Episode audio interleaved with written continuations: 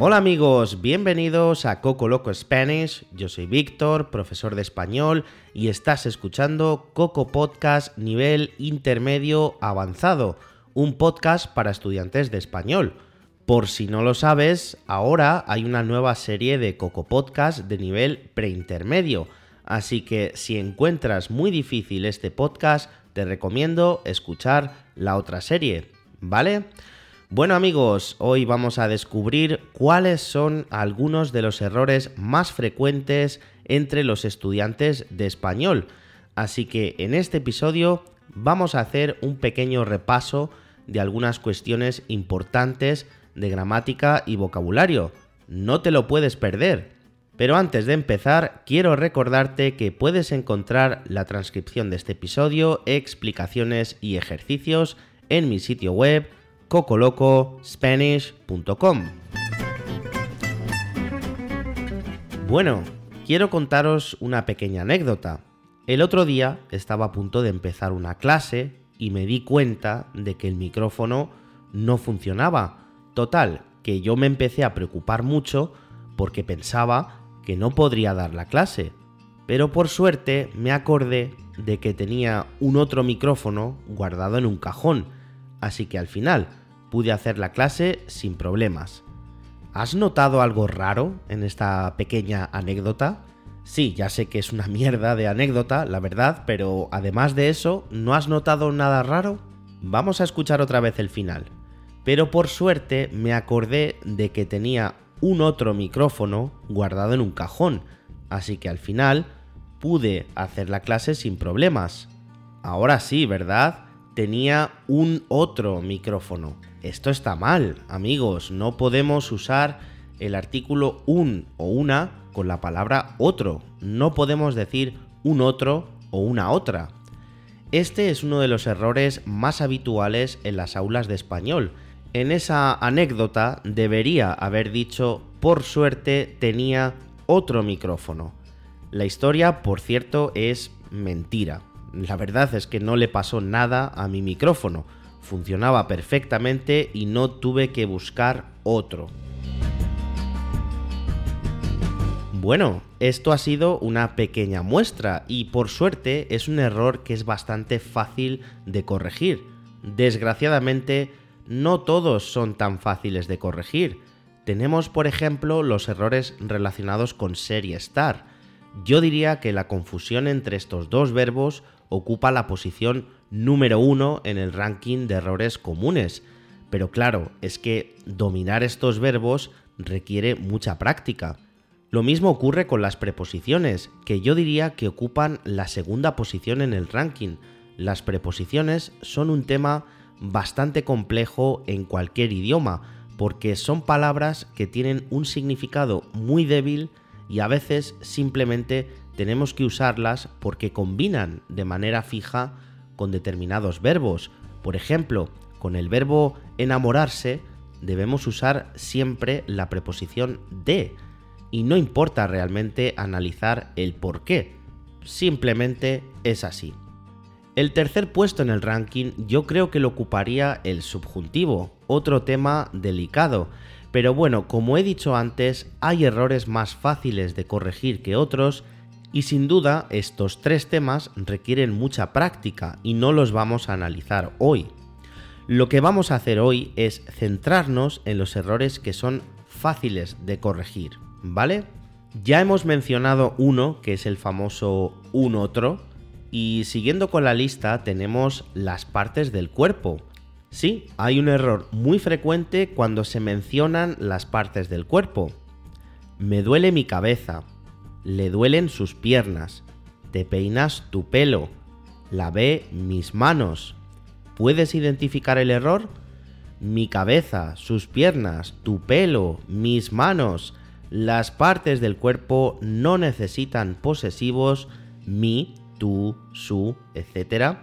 Cuando usamos verbos como doler o verbos reflexivos como peinarse, lavarse, secarse, etc no se dice me duele mi cabeza, sino me duele la cabeza. No se dice le duelen sus piernas, sino le duelen las piernas. no se dice te peinas tu pelo, sino te peinas el pelo o de hecho simplemente te peinas.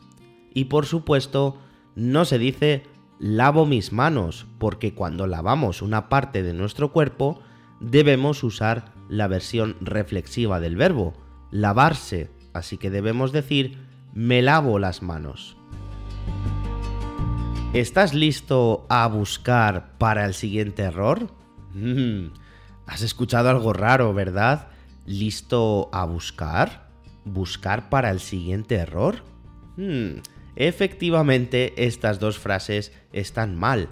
Después de estar listo, debemos usar la preposición para y después del verbo buscar no usamos ninguna preposición. Así que la pregunta correcta sería ¿Estás listo para buscar el siguiente error? Por cierto, no te preocupes ni te desanimes por cometer este tipo de errores. Son absolutamente normales y forman parte del proceso de aprendizaje. Yo, por ejemplo, he estudiado inglés para muchos años y sigo cometiendo errores. Uy, perdón, fíjate, hasta en español cometo errores.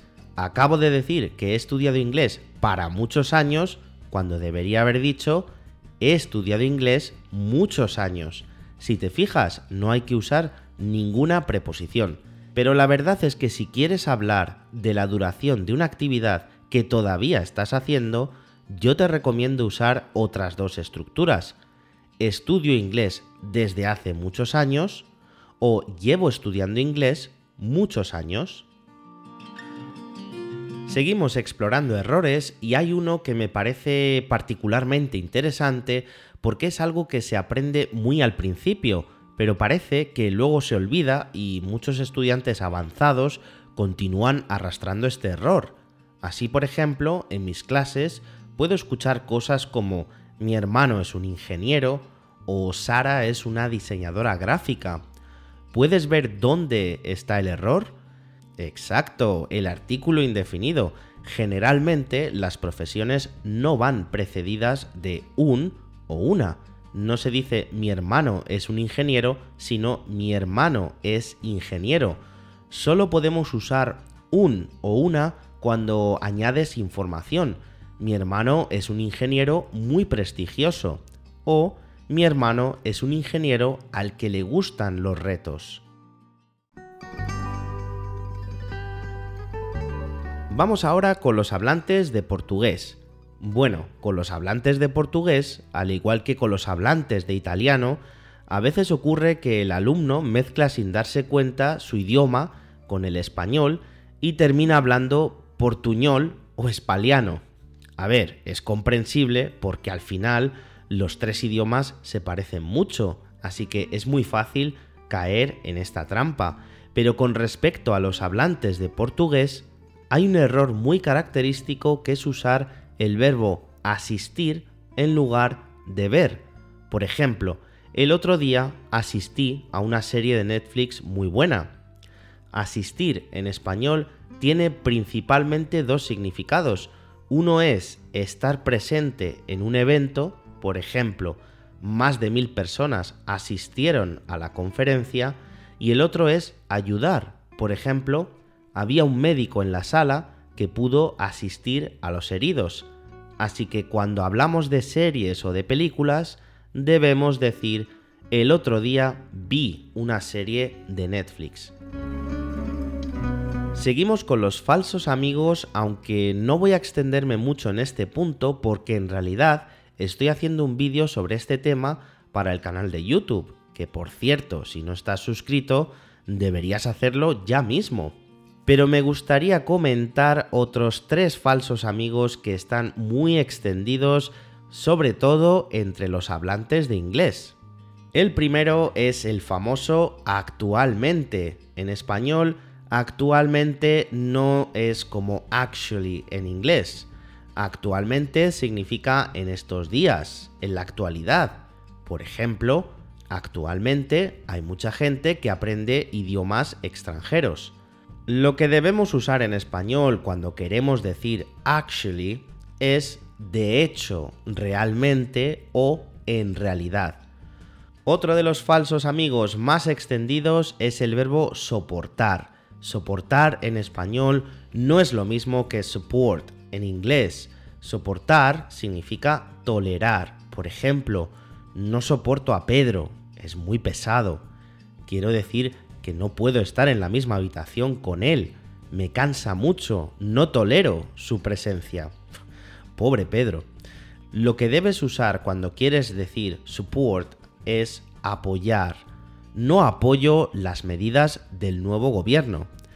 Y por último tenemos el famoso verbo realizar, que no es realize. Realizar en español es un sinónimo de hacer. Por ejemplo, ya he realizado todas mis tareas. Si queremos decir realize, debemos usar el verbo darse cuenta de. Me acabo de dar cuenta de que es muy tarde, tengo que irme. Nos vamos ahora a Rusia. Uno de los errores que suelen cometer mis buenos amigos rusos es pensar que la vocal O puede pronunciarse como una A cuando no está acentuada. Esto es algo que ocurre en el ruso, pero no se puede aplicar al español. En español, una O siempre se pronuncia O. Por ejemplo, color se debe pronunciar así, color y nunca calor. Y cuidado también cuando usamos el verbo ir, porque no podemos decir ayer fui a mis amigos o voy a ir a mis padres. Los hispanohablantes siempre vamos a casas, nunca a personas. Así que debemos decir ayer fui a casa de mis amigos o voy a ir a casa de mis padres. Siguiendo con el verbo ir, seguro que has notado que he usado la preposición a después de este verbo. Así que, amigos francófonos, no podemos decir el año pasado fui en Italia, sino el año pasado fui a Italia. En español solo usamos el verbo ir con la preposición en para indicar el medio de transporte, así que si dices fui en Italia, estás diciendo que hiciste un viaje montado sobre Italia. Eso sí que es un medio de transporte novedoso. Antes de terminar, me gustaría hablar también de los verbos pedir y preguntar, que suelen ser confusos para los hablantes de varias lenguas como inglés, italiano o francés. Nosotros usamos el verbo pedir para hacer peticiones o solicitudes, es decir, cuando la intención es obtener algo. Por ejemplo, tienes que pedirle los documentos a la directora, o quiero pedirte un favor, o yo voy a pedirme un café con leche, ¿y tú? Si lo que queremos es saber la respuesta a algo que desconocemos, entonces usamos preguntar. ¿Puedo preguntarte cuánto tiempo llevas casado? O el detective preguntó al sospechoso dónde estaba la noche del lunes.